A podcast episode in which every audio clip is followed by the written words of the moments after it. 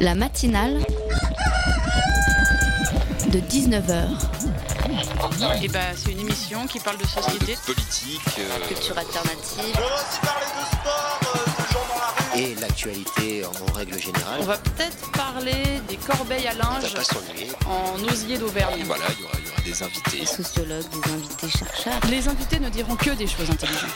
Ça va peut-être s'étriper un peu de temps en temps, mais La matinale de 19h, du lundi au jeudi jusqu'à 20h sur Radio Campus Paris. Ah, quelle pression Ben oui, figurez-vous que ce soir c'est ma première présentation de la matinale et je peux vous dire que j'emmène pas large. J'ai déjà gobé de l'exo, j'ai même la boîte dans ma poche au cas où, juste à côté de ma pâte de lapin. Bon, en tout cas, prenez pas peur, si tout d'un coup vous vous retrouvez avec de la musique, c'est que j'ai réussi à planter l'émission. Alors j'ai également décidé de rester anonyme ce soir pour parer toute éventu- éventualité de bourde qui pourrait nuire à ma vie sociale et professionnelle. Oui, vous l'avez remarqué, je fais partie de ces gens pessimistes qui envisagent toujours le pire. Oui, je vois toujours le à moitié vide, mais ce soir, je vais quand même essayer de le voir un peu plus plein et éviter de partir en courant tout en foutant le feu au studio. En tout cas, comme toutes les premières fois, malgré l'angoisse et l'envie permanente de crever, on a aussi envie de faire quelque chose de super, ce qui me fait me rappeler que les premières fois, c'est quand même vachement bien. Mais, comme toutes les premières fois, c'est souvent super nul, donc je vous épargnerai un édito bien long et bien pompeux pour laisser place aux invités de ce soir qui seront bien plus intéressants que mes états d'âme. La matinale de 19h, le magazine de Radio Campus Paris. Bienvenue dans la matinale. Le grand pari de l'égalité, non, ce n'est pas un slogan tout droit sorti d'un programme d'un candidat des présidentielles, c'est la campagne qu'a lancée la Fédération nationale des maisons des potes pour éveiller nos consciences citoyennes et faire de l'égalité une réalité. Pour en parler, nous recevons ce soir Samuel Thomas, délégué général de la Fédération nationale des maisons des potes. Et en deuxième partie d'émission, nous parlerons du OGIB, nouveau lieu culturel qui vient de voir le jour à Montreuil. Pour l'occasion, Mélanie Martin, chargée de communication et des partenariats, partenariats, viendra nous éclairer sur les différentes activités qui sont pratiquées. Restez connectés sur le 93.9, la matinale ne fait que commencer. Toi, t'as tenu à ce qu'on diffuse et ce qu'on fasse un reportage sur une initiative que t'as fait naître en 88, c'est ça? C'est Oui. la maison des potes. Tu nous en parles un petit Bah, peu C'est-à-dire que depuis trois ans, les, les comités locaux de SOS Racisme ont commencé à ouvrir dans certains quartiers où il n'y a aucun équipement collectif, des lieux qui permettent aux gens de se retrouver et qu'on appelle des maisons des potes. Et en fait, ce ne sont pas des endroits pour les immigrés ou les enfants d'immigrés, mais des endroits pour tous les habitants du quartier, jeunes ou non, et, et qui essayent de recréer un peu de convivialité et de fraternité là où ça manque tellement. Convivialité et fraternité, voilà comment Harlem Désir en 1991 décrit la Fédération nationale des maisons des potes. 25 ans plus tard, ces mots résonnent toujours. Et avec nous ce soir, Samuel Thomas, délégué général de la Fédération nationale des maisons des potes, vous avez lancé une campagne, le Grand Paris de l'égalité, qui a pour but euh, de rassembler les gens contre les discriminations et le racisme. Samuel, bonsoir. Bonsoir. Alors pour m'accompagner dans cette interview, Roxane de la rédaction de Radio Campus Paris. Bonsoir Roxane. Bonsoir. Alors avant de rentrer dans les détails de cette campagne, est-ce que vous pouvez nous expliquer, à nos auditeurs également, quel est le rôle de la Fédération nationale des maisons des potes? Parce que c'est vrai que moi c'était une association que je ne connaissais pas avant ce soir. D'accord. Ah ben, euh, on n'est pas euh, présent dans, les grands médias. hein. On est présent sur Radio Campus de temps en temps quand même pour euh, faire connaître nos activités. On a un magazine qui s'appelle Pot à Pot aussi, comme ça on n'est jamais mieux servi que par soi-même pour présenter la- l'action des maisons des potes.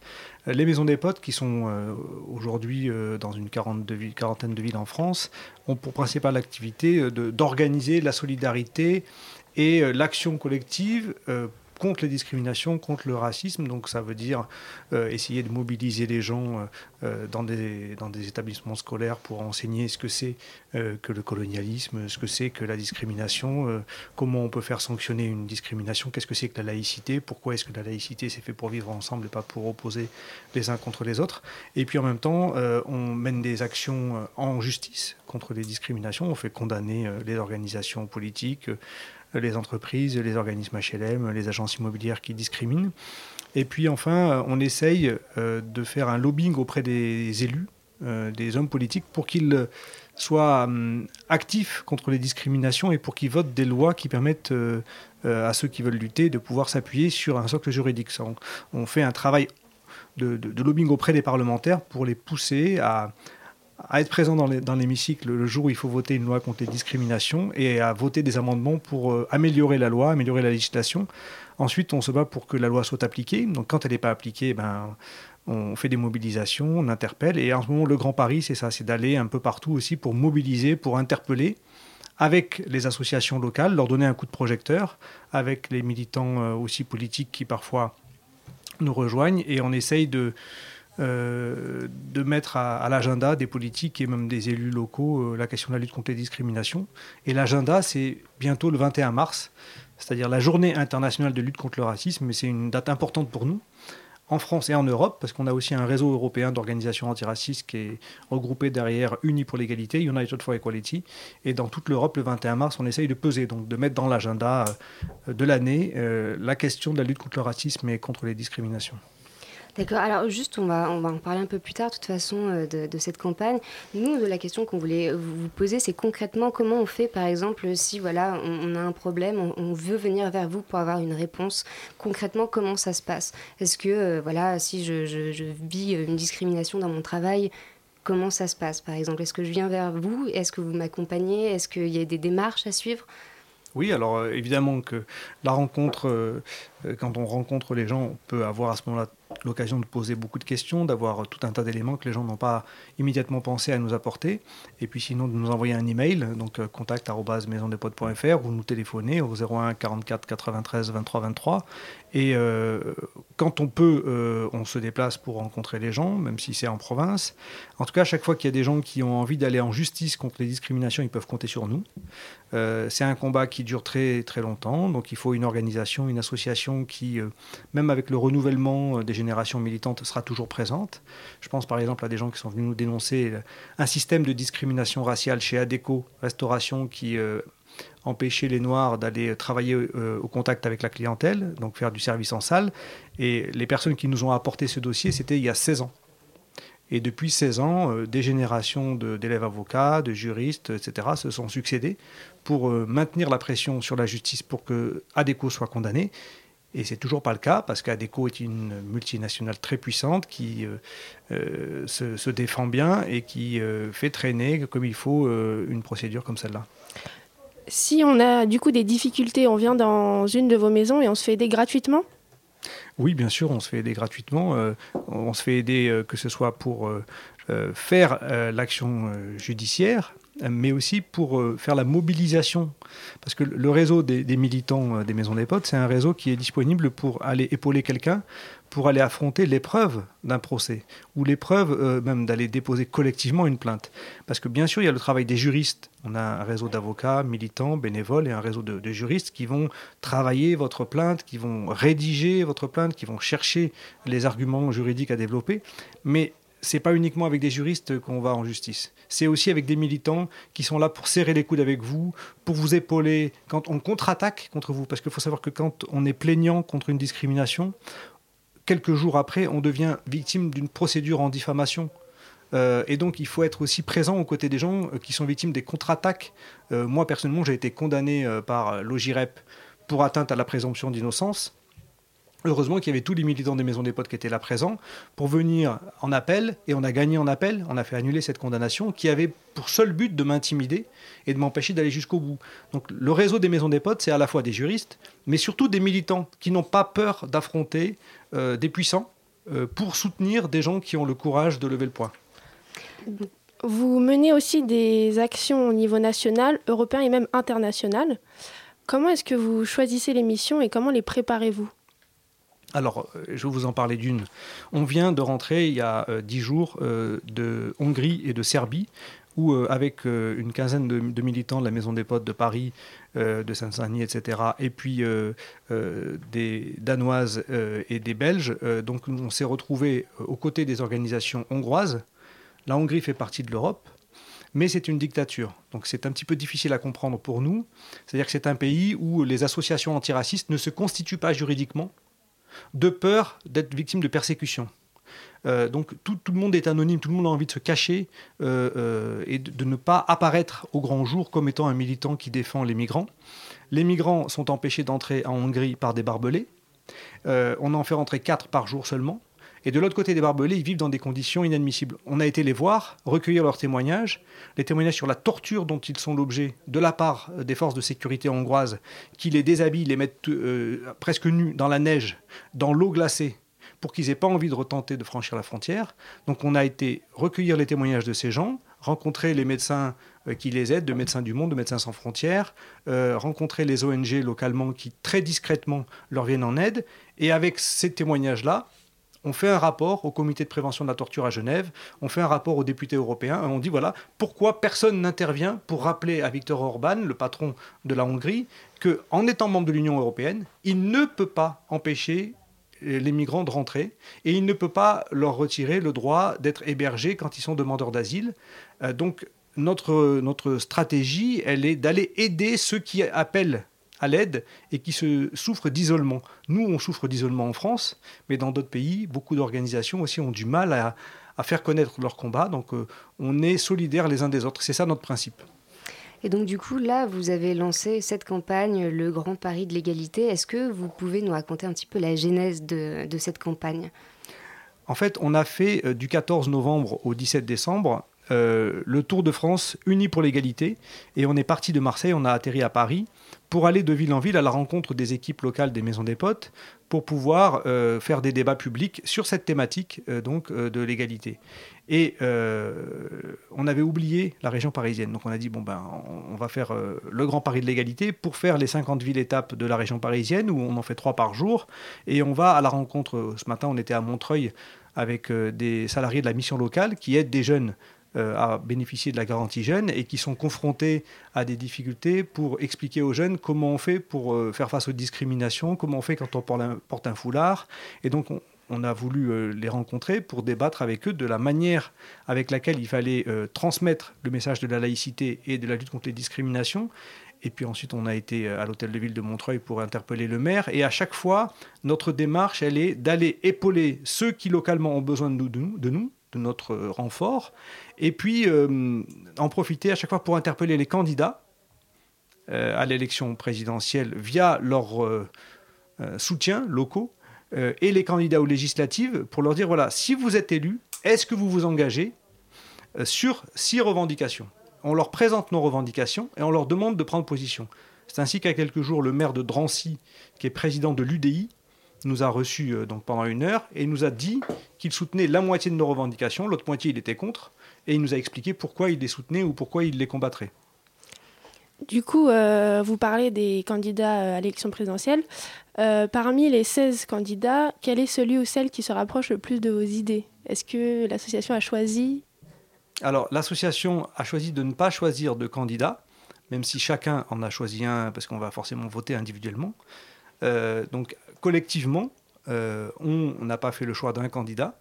on a fait le choix d'un programme et on demande aux candidats de se positionner sur ce programme et ensuite, on invite les gens à choisir celui qui s'est positionné le plus près de notre programme. Voilà. Nous, notre programme, il n'est pas sur la totalité de la responsabilité d'un président de la République. C'est simplement sur la thématique de l'égalité, euh, des quartiers populaires. Sur ces revendications-là, on demande aux gens après de juger celui qui a été le plus proche de nos revendications.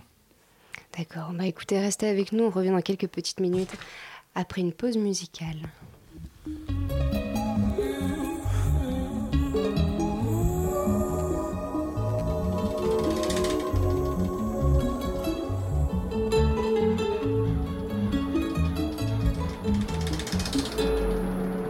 There's no one here for us. It's just me and the burning sun. It's just me, myself and my gun, remembering the times. Oh, grapes on the vines, but with family, I I don't have the time, the time to be questioning why.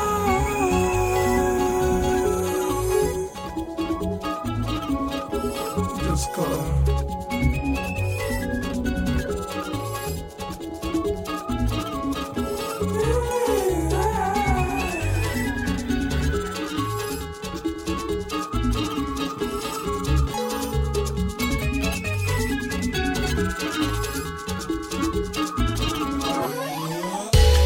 Mother needs a son, so she needs that.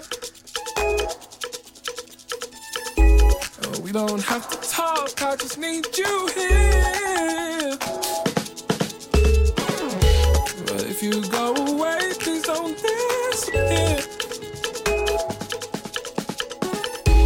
The heat is making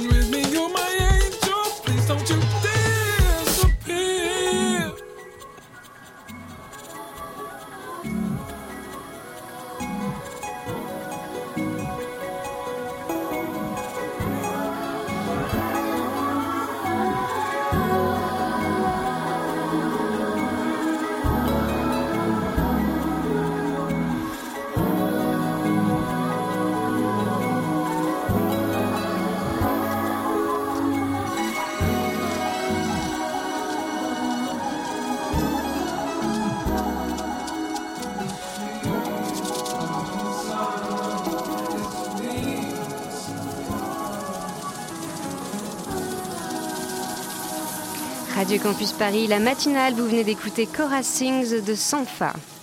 La matinale de 19h du lundi au jeudi jusqu'à 20h sur Radio Campus Paris. Et nous sommes toujours en compagnie de Samuel Thomas, délégué général de la Fédération nationale des maisons des potes. Alors vous avez lancé une campagne, le Grand Paris de l'égalité, qui va se dérouler dans toute l'île de France jusqu'au 21 mars. Et donc on en parlait tout à l'heure de cette genèse, de comment elle est arrivée, cette campagne. Et j'ai lu donc qu'elle était, euh, vous l'aviez fait après un sondage euh, de, de- des gens qui avaient voulu vous suivre. Est-ce que vous trouvez ça rassurant? Alors le sondage euh, était, très rassurant. Il a été fait, le premier sondage qu'on a fait le 17 et 18 décembre, donc c'était euh, un mois après euh, les attentats de, novembre, euh, donc du Bataclan. Et on avait été favorablement surpris par le fait que plus de 56% des gens, par exemple, réclamaient avec nous la régularisation de tous les travailleurs sans papier. Soutenaient à plus de 53%, je ne sais plus, euh, que les étrangers euh, non européens puissent être fonctionnaires. Euh, soutenait aussi euh, à plus de 72% euh, le CV anonyme, plus de 80% qu'on sanctionne judiciairement plus sévèrement les auteurs de discrimination. Donc on avait vraiment un soutien très fort qui a été renouvelé. On a renouvelé ce sondage donc, en, octobre euh, 2016. Et là, à nouveau, on avait un soutien massif. Et ce sondage, en plus, on l'a fait dans trois pays à chaque fois.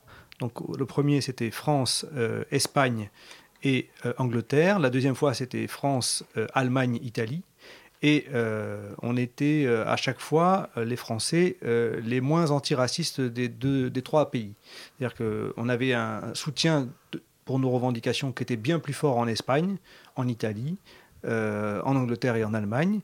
Euh, pour le droit de vote des étrangers, en France, on n'a obtenu que 47% d'opinion favorable et la fois d'après 48% ou 46%, je ne sais plus, alors que euh, c'était majoritaire dans tous les autres pays d'Europe, euh, donc pour réclamer le droit de vote des étrangers. En tout cas, ça nous a permis de, vérifier que quand on s'est posé correctement la question, eh bien, on obtient une opinion favorable. Ça veut dire que, au lieu de poser la question en disant est-ce que vous êtes pour qu'on euh, régularise euh, ces étrangers qui viennent profiter du système français, euh, on pose la question est-ce que vous êtes d'accord pour qu'on régularise les travailleurs sans papier afin de mettre un terme à leur exploitation? Les gens disent bah oui, c'est quand même pas normal qu'ils soient exploités, ils sont payés moitié moins parce qu'ils n'ont pas de papier. De ce point de vue-là, je veux qu'ils soient régularisés. Bon. Et par ailleurs, donc, en, en parallèle avec ce sondage, on fait campagne pour faire augmenter le soutien de l'opinion publique avec euh, des, des personnes qui, qui incarnent, euh, par exemple, ce travailleur sans papier ou qui incarnent euh, cet étranger qui veut le droit de vote. Et on interpelle le Français qui regarde cette affiche en disant Mais vous lui faites confiance Ce monsieur-là, pour vous faire à manger tous les jours au restaurant, aidez-le à avoir un titre de séjour. Vous lui faites confiance à cette dame qui s'occupe de vos enfants pour les amener à l'école tous les jours. Euh, soutenez son droit de voter. Et euh, quand on interpelle les Français de cette manière-là, on obtient de la part des Français des réponses qui sont positives. Euh, et donc notre démarche, c'est, on va dire, de d'amplifier la générosité des Français, d'amplifier l'aspiration à l'égalité, de lui donner l'occasion de s'incarner dans des rassemblements, dans des pétitions, etc., dans un contexte où les grands médias passent leur temps à inviter le Front National ou des partisans du Front National, à qui on donne euh, l'occasion sans cesse de dire beaucoup de saloperies contre les étrangers, sans qu'il y ait de la part des journalistes euh, qui sont censés être compétents en face, euh, des capacités à répliquer. Peut-être parce qu'ils ont un petit peu perdu le contact avec les organisations antiracistes, il faudrait qu'ils viennent nous voir un petit peu de temps en temps pour apprendre à, à répliquer un raciste, parce qu'ils ne sont pas racistes, mais ils sont inefficaces dans leur manière de stopper les dérives racistes des invités qu'ils ont sur leur plateau. Alors, est-ce que vous pouvez rappeler euh, euh, à nos auditeurs quels sont les objectifs de cette campagne? Il y a le CV anonyme, il y a, euh, j'ai vu aussi, vous voulez lutter contre euh, les contrôles de police abusifs. Est-ce que vous pouvez nous refaire un petit topo sur de, tous les points sur lesquels euh, vous luttez dans cette campagne? Oui, alors donc, bah, par exemple, on va prendre un, un étudiant qui cherche un travail et qui envoie son CV. Bon, Euh, il euh, cherche euh, des fois un stage. Dans le cadre d'un master, on cherche des stages. Et puis, il constate que finalement, dans une même promo, euh, bah, le candidat qui s'appelle Mohamed et le candidat qui s'appelle Samuel, il n'a pas les mêmes réponses des mêmes entreprises qu'il sollicite avec son CV.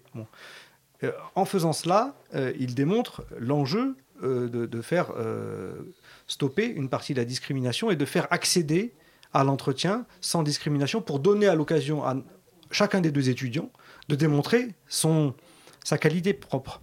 Donc le CV anonyme, c'est une euh, revendication qu'on défend dans cette campagne. Alors, euh, dans, euh, dans la mesure où chaque fois qu'on veut faire de la pédagogie, on utilise des exemples de ceux qui l'ont mis en œuvre pour pouvoir le rendre concret et efficace. On fait appel à des entreprises qui l'ont mis en œuvre, comme Norcis, qui, qui vient dans nos colloques. Donc c'est une campagne avec des revendications, des affiches, mais on explique aussi, on donne la parole à des gens qui expliquent euh, comment, chez eux, ça a fait progresser l'entreprise en faisant reculer les discriminations. Donc pour chacune de ces revendications, donc la régularisation des travailleurs sans papier, je le disais, c'est qu'il y a en France peut-être 500 000 travailleurs sans papier qui, euh, pour être régularisés, doivent fournir 18 mois de fiches de paye sur les trois dernières années. Alors qu'en Italie ou en Espagne, euh, si l'employeur s'engage à régulariser les six derniers mois de cotisation sociale, on vous régularise. Ça veut dire qu'en France, on est obligé d'attendre des années et des années d'avoir été exploité avant d'être régularisé sur la base du travail, alors qu'en Italie et en Espagne, on a permis des régularisations beaucoup plus rapides. Euh, pour la question de l'ouverture des emplois fermés, l'enjeu c'est de dire que quand on, par exemple, vous êtes dans, dans un- une licence euh, de langue euh, et vous avez euh, des, étrangers qui sont venus euh, par Erasmus et des étrangers qui sont venus d'ailleurs et qui disent tiens mais j'ai envie de rester en France pour faire enseignant de cette langue. Je la maîtrise en plus, je suis originaire d'Espagne ou je suis originaire du Venezuela, etc.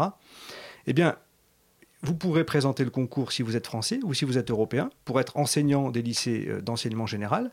Mais si vous êtes non européen, vous ne pourrez pas présenter le concours pour devenir enseignant. Alors, ça s'appelle la discrimination d'État. Elle n'est pas justifiable puisque on va accepter finalement que le Vénézuélien euh, ou Colombien, un ami colombien qui était confronté à ça, puisse être prof à condition qu'il soit vacataire. S'il est vacataire, il ne sera pas payé comme le professeur euh, fonctionnaire et il n'aura pas la même caisse de retraite. Donc il va être exploité toute sa vie comme vacataire, alors que s'il est européen, il pourra faire le même métier, mais avec une meilleure rémunération. Ça s'appelle les emplois fermés. Il y en a dans l'éducation nationale. Il faut savoir que l'éducation nationale a beaucoup de mal à recruter pour aller enseigner dans les EP. Donc elle fait beaucoup appel à des vacataires. Et ces vacataires sont, pour beaucoup d'entre eux, dans les lycées professionnels, des étrangers qui ont fait des super études et qui vont pas pouvoir avoir les mêmes garanties de salaire, de retraite, de stabilité dans l'emploi que leurs collègues français. Euh, donc, pour tous ces combats, d'ailleurs, on cherche le soutien des syndicats.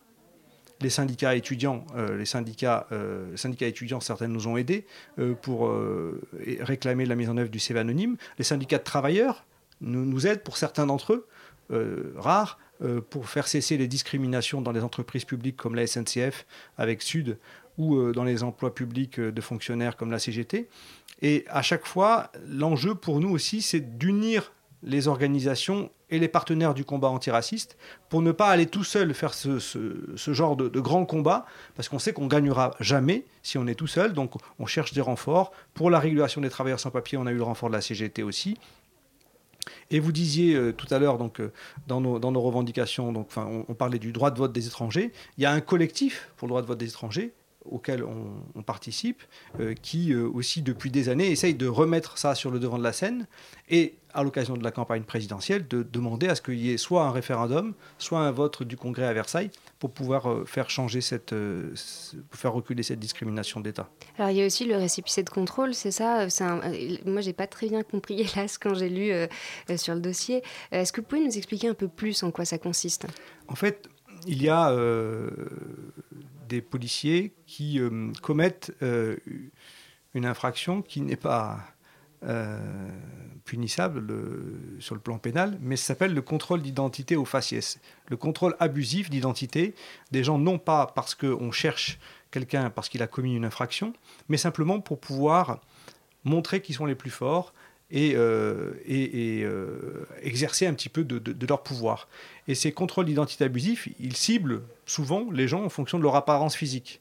Jogging, couleur de peau, euh, accent, origine, etc.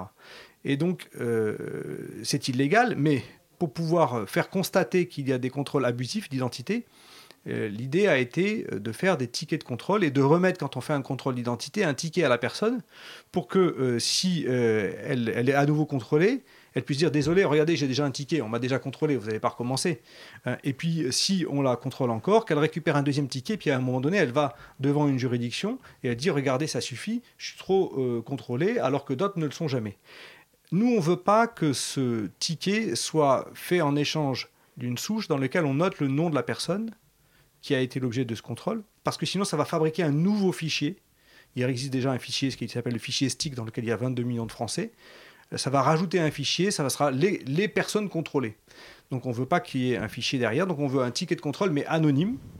Et après, on veut que euh, chaque année, le commissaire de police euh, d'une commune, avec le maire et avec le procureur, convoque la population sur la thématique des contrôles d'identité pour vérifier s'il y a des comportements qui sont dénoncés de manière abusive et de permettre à ceux qui dénoncent des policiers pour des, pour des contrôles abusifs de pouvoir justifier leur accusation qu'ils sont victimes de contrôles abusifs en présentant les tickets dont ils ont été bénéficiaires, entre guillemets, lors de leur contrôle. Bah, écoutez, merci beaucoup Samuel d'avoir été avec nous ce soir. La campagne c'est jusqu'au, euh, rappelez-moi la date, c'est le 21 mars. C'est jusqu'au 21 mars. Et si je peux rajouter qu'en fait, on, a- on lance un appel aux organisations étudiantes pour que le 21 mars, on puisse organiser dans une fac parisienne un colloque sur le thème Est-ce que c'est à la justice de stopper le Front National? On veut faire un colloque avec euh, des avocats, avec des ONG d'autres pays, en faisant venir ceux qui en Belgique ont fait condamner à 10 ans d'inégibilité le patron du Front National belge pour incitation à la discrimination par son programme. Nous, la Maison des Potes, on a une procédure en judici- judiciaire qui devrait aboutir à la condamnation à l'inégibilité des dirigeants du Front National pour avoir demandé aux élus locaux de mettre en œuvre la discrimination par la préférence nationale au logement. Et on, voudrait avoir l'occasion de débattre avec des juristes, avec des universitaires, avec des profs de sciences politiques, avec euh, pourquoi pas même des hommes politiques sur le thème est-ce que c'est à la justice de faire, euh, de faire sanction contre euh, les hommes politiques qui euh, préconisent la discrimination, qui préconisent la préférence nationale Est-ce que c'est à la justice de stopper le Front National? Bah écoutez, merci beaucoup. Vous pouvez retrouver toutes les informations sur radiocampusparis.org.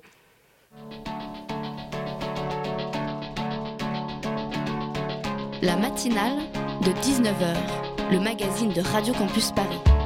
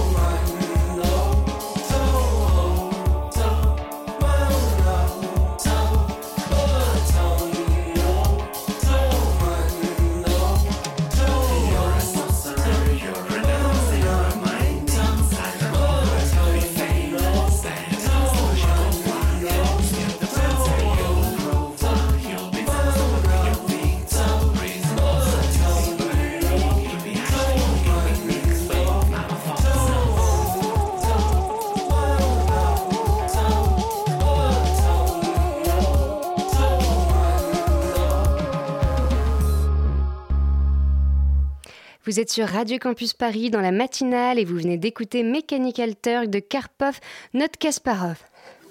La matinale de 19h sur Radio Campus Paris. Alors hier, dans la maison des associations du 12e arrondissement de Paris, s'est déroulé l'atelier Civic Tech organisé par Vox.org. C'est une start-up politique qui veut rendre lisible le débat public. Une occasion de comprendre comment le numérique peut révolutionner la démocratie. À deux mois des élections présidentielles, l'atelier vise à faire découvrir les nouvelles initiatives high-tech qui appartiennent à l'écosystème Civic Tech. Valentin était sur place. La Civic Tech est un ensemble de procédés qui utilisent la technologie afin d'améliorer la démocratie en renforçant la présence des citoyens dans la vie politique. Encore à ses débuts en France, la Civic Tech regroupe des applications qui visent à des objectifs variés. Participer aux élections, créer des lobbies du citoyen ou comparer des programmes politiques. L'atelier qui va se dérouler aujourd'hui s'intitule Comment Internet révolutionne la démocratie. Je suis avec Charles Defresne, le responsable de cet atelier Civic Tech. Charles, pouvez-vous nous parler de cet atelier et de son objectif? L'objectif de ces ateliers Civic Tech, comment Internet révolutionne la démocratie, c'est euh, d'être une initiation de deux heures pour que le maximum de personnes qui sont intéressées par cette question euh, puissent euh, voilà, mieux s'y retrouver dans cette jungle de la Civic Tech qui est complexe. Et voilà, c'est donner les clés pour mieux comprendre tout ce paysage-là. Vous avez tissé des partenariats pour créer cet atelier? Euh, avec la mairie de Paris, oui, la mairie de Paris, euh, qui, dans le cadre des ateliers citoyens, de la carte citoyenne de la ville de Paris, nous finance euh, ces ateliers. Donc en gros, ces ateliers sont ouverts à tous, et gratuit. Qu'est-ce que ces ateliers peuvent apporter à la démocratie? Waouh Très modestement, euh, ça répond à deux défis. Le premier, c'est de démocratiser le maximum possible, et c'est vraiment l'un des défis majeurs, c'est de qui va, qui utilise ces outils. Euh, ça reste encore des outils de niche, euh, très restreints, avec un public de, passionnés, de, convaincus absolus. Et là, l'idée, c'est de dépasser les premiers cercles et de vraiment massifier ces usages, parce qu'il y a plein d'outils très intéressants pour l'intérêt général. Et le deuxième enjeu que j'aborde, c'est l'envie de s'engager de beaucoup de personnes que je rencontre dans mes ateliers. Mais tiens, j'ai envie de m'engager, j'ai envie de faire des choses. J'essaie de créer les ponts modestement à mon échelle entre euh, des belles idées euh, qui ont envie de, s'élargir, d'avoir plus de de plus de bénéficiaires et d'utilisateurs, et de l'autre côté, des citoyens qui ont envie de s'engager, trouver des outils, mais qui ne savent pas vraiment vers où se tourner. Il y a le Sénat citoyen, qui est donc une initiative qui souhaite, euh, qui dénonce le Sénat actuellement, avec euh, des élus peu représentatifs, une chambre un peu dormante qui ne sert plus à grand chose, etc. Ce ça peut être les, critiques faites par le Sénat citoyen. Eux veulent euh, tirer au sort des citoyens et les mettre au Sénat, qui puissent contrôler et conseiller euh, l'Assemblée nationale et l'action du gouvernement. Comment les startups et les applications présentées dans cet atelier pourront modifier notre système démocratique? Il y a plein de choses, ça, aborde plein de plein d'aspects différents de la démocratie, que ce soit euh, la question des élus, nos institutions, euh, ce système représentatif, euh, prendre des décisions ensemble, s'informer sur les enjeux. Bah ouais, ça, ça touche à absolument, absolument toutes les dimensions de la démocratie. C'est vraiment que chacun puisse s'émanciper et, euh, se sentir suffisamment légitime, armé, outillé pour euh, être s'approprier sa, vie publique. Transparence du gouvernement, euh, c'est plutôt l'État qui est assez euh, en pointe là-dessus. Il y a Etalab, qui est donc un, organe de l'administration centrale qui est là pour ouvrir les données et pour ouvrir justement bah, toute cette gestion des données publiques, qui est un vrai, défi à la fois au niveau bah, purement technique. Comment on nous ces données, quel est, euh, quels sont les enjeux de sécurité ou de, rapport de l'administration aux administrés, mais aussi au niveau culturel et euh, par l'administration, il y a, enfin, l'ouverture, la transparence, etc. A quelque chose de pas encore tout à fait euh, accepté, parfois à raison d'ailleurs. Parce qu'il y, a- des enjeux de, sécurité tout simplement. Et donc voilà, donc ça, ça fait son chemin tranquillement. Et Regard Citoyen, où il y a nos, nos députés.fr, dont on- euh, nos sénateurs et la fabrique de la loi, où là c'est pour bah, justement suivre l'action des, parlementaires. Et la fabrique de la loi, c'est suivre euh, au jour le jour euh, bah, toute la navette parlementaire et comment se fabrique la loi. Et ce que j'ajouterais, c'est que ça reste des outils, donc ça dépend de ce qu'on en fait. C'est aussi pour ça que ça dépend de l'appropriation des gens. Et si personne les utilise, ça servira à rien. Si on les utilise dans une, une dimension très démocratique, très participative et très, très respectueuse et bienveillante, ça sera, ça sera un plus pour la démocratie, mais ça peut aussi devenir euh, euh, cauchemardesque euh, avec l'utilisation des big data et, et, euh, et plein de, de mauvais aspects, de, de, de travers qui peuvent arriver. euh, ça peut devenir euh, une dystopie euh, terrifiante. Merci Valentin pour ce repartage. La matinale de 19h. Vous avez envie de manger des bons petits plats le midi, le soir d'écouter des concerts au même endroit, qu'il s'agisse d'électro, de rock, de jazz, etc. Vous aimeriez faire une résidence d'artiste ou vous souhaitez organiser des lectures ou des performances? Eh bien, courez au OGIB, c'est le nouveau lieu culturel qui vient de voir le jour à Montreuil. Et nous recevons aujourd'hui Mélanie Martin, chargée de communication et des partenariats. Mélanie, bonsoir. Bonsoir. Et avec moi ce soir, Philippine de la rédaction de Radio Campus Paris. Salut Philippine. Salut. Alors, d'après votre description Facebook, vous définissez Ogib comme, je vous cite, un lieu chaleureux où les rencontres euh, et les échanges se font sous le signe du partage. Est-ce que vous pouvez nous en dire euh, un peu plus sur l'identité de cet espace? Alors, euh, Ogib, c'est un espace, euh, je pense, un peu particulier. Alors, je sais que ça fait un peu bateau de dire ça, que n'importe qui dirait genre, ouais, mon projet, il est un peu particulier. Mais euh, en fait, euh, on avait du mal à le dire au début. Et puis, en fait, avec les retours que nous en ont fait le public et les artistes, on s'est dit que c'était vraiment ça l'essence même du projet. C'est un espace où on se sent comme à la maison. Euh, je pense que ça vient du fait euh, qu'on est tous amis en fait. On se connaît tous très bien au sein de l'équipe. Euh, donc c'est Gilbert Rogy qui a monté ce, ce lieu, qui est donc un, un ami de, de depuis plusieurs années maintenant. Ça vient de là, du coup, le nom. Voilà. Ah. Et donc voilà. Et donc Gilbert Rogy, donc a été musicien pendant 20 ans. Il était batteur de jazz, plutôt dans le domaine du free jazz. Et, euh, et donc, euh, vu qu'il vient du sud, on avait l'habitude de l'appeler, de l'interpeller Gib, avec l'accent du sud. Donc on a, on a cherché un nom justement p- pendant très longtemps. Et puis au final, euh, au final on s'est dit euh, que c'était avant, tout- avant, avant tout une, aventure humaine. Et donc pourquoi ça s'appellerait pas au Gib Et alors, euh, comment est née l'idée d'un tel lieu? Parce que restaurant midi et concert le soir, euh, c'est plutôt original. Hum, bah, je pense que c'était peut-être original avant, ça l'est peut-être un peu moins maintenant, mais, euh, mais c'était surtout pour le côté lieu de vie. On voulait pas que ça reste juste une salle de concert un peu froide, euh, dans laquelle on vient juste euh, voilà, consommer un concert et puis où le reste de la journée, euh, les portes sont fermées au public. On avait vraiment envie qu'il y ait plus que ça, que les gens puissent euh, voilà, euh, s'approprier l'endroit euh, la journée, venir manger un morceau. Euh, Enfin, ce qui fait aussi que du coup, quand on va au resto le midi, on vient pas forcément en se disant qu'il y a une salle de concert à côté. Ça peut amener à d'autres choses et à se dire, ah bah tiens, pourquoi pas si j'allais voir un concert là-bas. Alors moi j'aime beaucoup la bouffe hein, quand même. Et je me pose la question, mais qu'est-ce que vous faites à manger euh, Qu'est-ce que qu'est-ce vous proposez comme cuisine euh Alors du coup, c'est une, euh, c'est une cuisine plutôt méditerranéenne. Donc on a une chef cuistot, ce qui, est ce qui continue d'être assez rare quand même, d'avoir des femmes dans, dans, dans ce milieu-là. Euh, donc euh, elle, elle est d'origine euh, marocaine.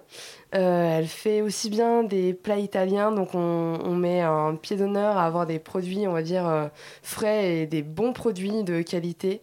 Donc on a des pâtes fraîches qui sont préparées voilà, par, par ses petites mains, des bonnes pizzas qui sont des pizzas al taglio, c'est de la pizza à la coupe qui est, euh, voilà, qui est, qui est typique, euh, typique euh, italienne. Et puis ensuite, elle nous compose chaque semaine un plat du jour. Par exemple, cette semaine, c'était une tagine de poulet avec des pommes de terre et des olives.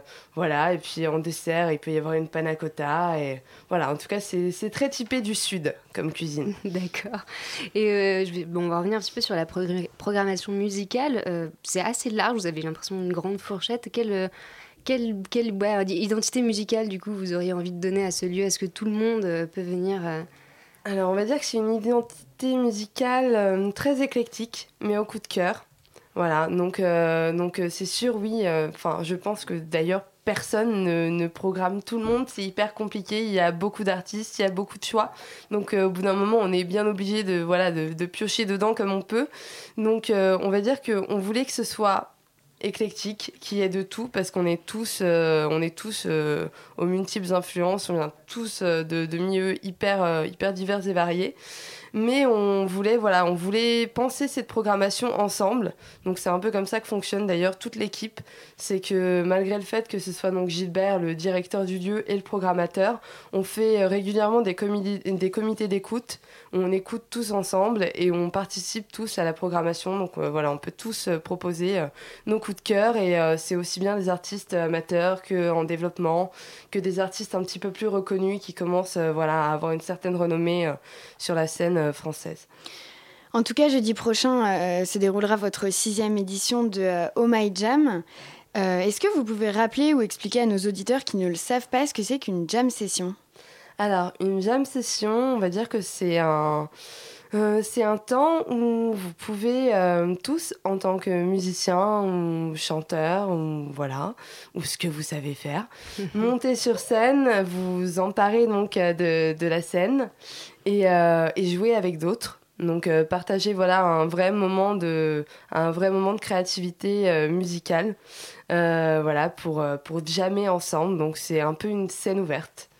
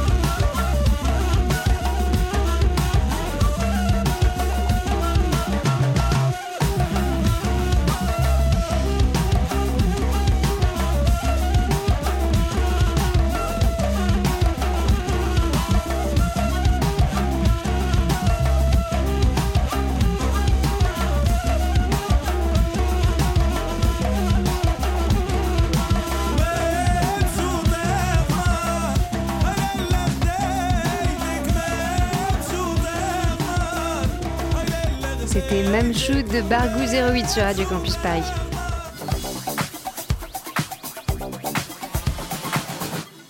Et nous sommes toujours en compagnie de Mélanie Martin, chargée de communication et des partenariats du lieu Ogib, nouveau lieu culturel qui a ouvert ses portes à Montreuil.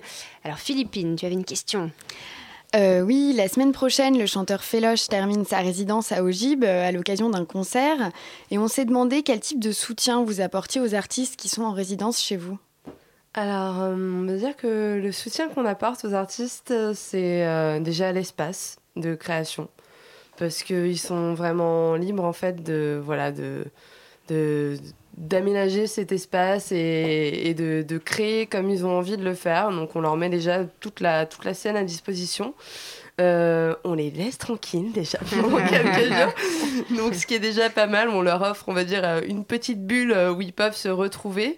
Et puis, et puis après, s'ils ont besoin de quoi que ce soit, en fait, on est, on est hyper demandeur justement si l'artiste a des idées, de choses à construire, ou il aurait besoin, enfin, des requêtes un peu particulières, je sais pas, comme une projection, des choses comme ça. À partir du moment où on peut penser les choses en amont, en fait, ensemble, tout est possible. Et justement, nous, ça nous Enfin, ça nous fait hyper plaisir en fait de, de faire ça et de participer à ce côté créatif. euh. Et est-ce que vous pensez euh, ouvrir la résidence à des artistes qui sont pas particulièrement musiciens, comme euh, des plasticiens ou alors des humoristes? Alors, on aimerait bien. Euh, là, au mois d'avril, par exemple, c'est la toute première fois, puisque justement, en fait, on a envie de, se servir de, cet espace euh, au, max, en fait. De, d'y euh, on aimerait bien y faire du théâtre, on aimerait bien y faire voilà, des one-man shows. Et au mois d'avril, normalement, on devrait avoir Shirley Soignon, par exemple, qui est donc une humoriste. Donc ça peut être super cool et ce sera donc le premier One Woman Show qu'on fera dans le lieu. Euh, on a déjà fait aussi une performance, euh, une performance visuelle euh, avec euh, LED et Dorian Wat- Wotton en novembre dernier. C'était pour le concert de Jamaica and the Argonauts. Euh, du coup, c'était du mapping et du vidging. Enfin, il y avait Ah, voilà, ça, plein d'effets comme ça derrière. Donc, euh, on teste des choses. C'est encore en cours. En tout cas, on a vraiment envie voilà, d'e- d'exploiter ce, ce potentiel-là. Et vous pensez que c'est nécessaire du coup de nos jours euh, de- de- d'avoir plusieurs cordes à son arc pour sortir son épingle du jeu euh, Alors, je pense que c'est nécessaire, déjà, oui. Mais pas forcément nécessaire juste pour, euh, voilà, pour avoir euh, ce côté en se disant genre ah c'est cool vous avez vu ils font plein de trucs euh, ils sont pas comme les autres je pense que c'est nécessaire aussi pour les artistes en fait d'avoir des lieux comme ça. Parce qu'aujourd'hui en fait on est on, est rapidement en fait euh, bloqué par euh, plein de contraintes différentes alors même si nous, c'est vrai qu'on a un petit espace, on n'a pas une grosse salle, donc forcément il y a d'autres contraintes qui, qui viennent s'y s'y C'est une, greffer. salle, c'est une salle de combien vous C'est une salle de à peu, en- à peu près 120 personnes. Voilà, c'est 120. Normalement, la jauge officielle, c'est 130, mais euh, 130, je pense qu'on est un peu serré. On préfère euh, se laisser un peu de marge et se dire que voilà, c'est un peu plus, un peu plus cosy. Mais bon, c'est vrai qu'il n'y a, a pas beaucoup de lieux au final qui font de tout et qui essaient voilà, d'ouvrir à, à des choses un peu, plus, euh, un peu plus originales, on va dire, euh, au niveau artistique qu'un simple concert. euh, concert. Et nous, on aimerait voilà, proposer ça aux artistes qui puissent voir un peu plus loin. Et comment vous arrivez à créer votre réseau? J'imagine qu'au début, c'est pas, pas évident. Vous arrivez avec le bouche à oreille à. Alors, on va dire que c'est plus facile pour nous pour l'instant le côté euh, réseau artistique et professionnel que le réseau public. Parce qu'on vient tous en fait de ce milieu-là, donc on a tous plus ou moins nos, petits réseaux. Euh, et puis, euh, ce qui se dit, enfin, depuis qu'on a commencé, c'est que, que la salle est superbe, que l'accueil est cool, que le son est mortel. Et du coup, donc ça circule vite. Donc les musiciens en parlent entre eux et voilà, on a tendance à, à recevoir donc du coup beaucoup de demandes de ce côté-là. Après, c'est vrai que c'est plus compliqué pour nous, euh, pour l'instant, de séduire enfin, de, de prendre, d'avoir un public fidèle.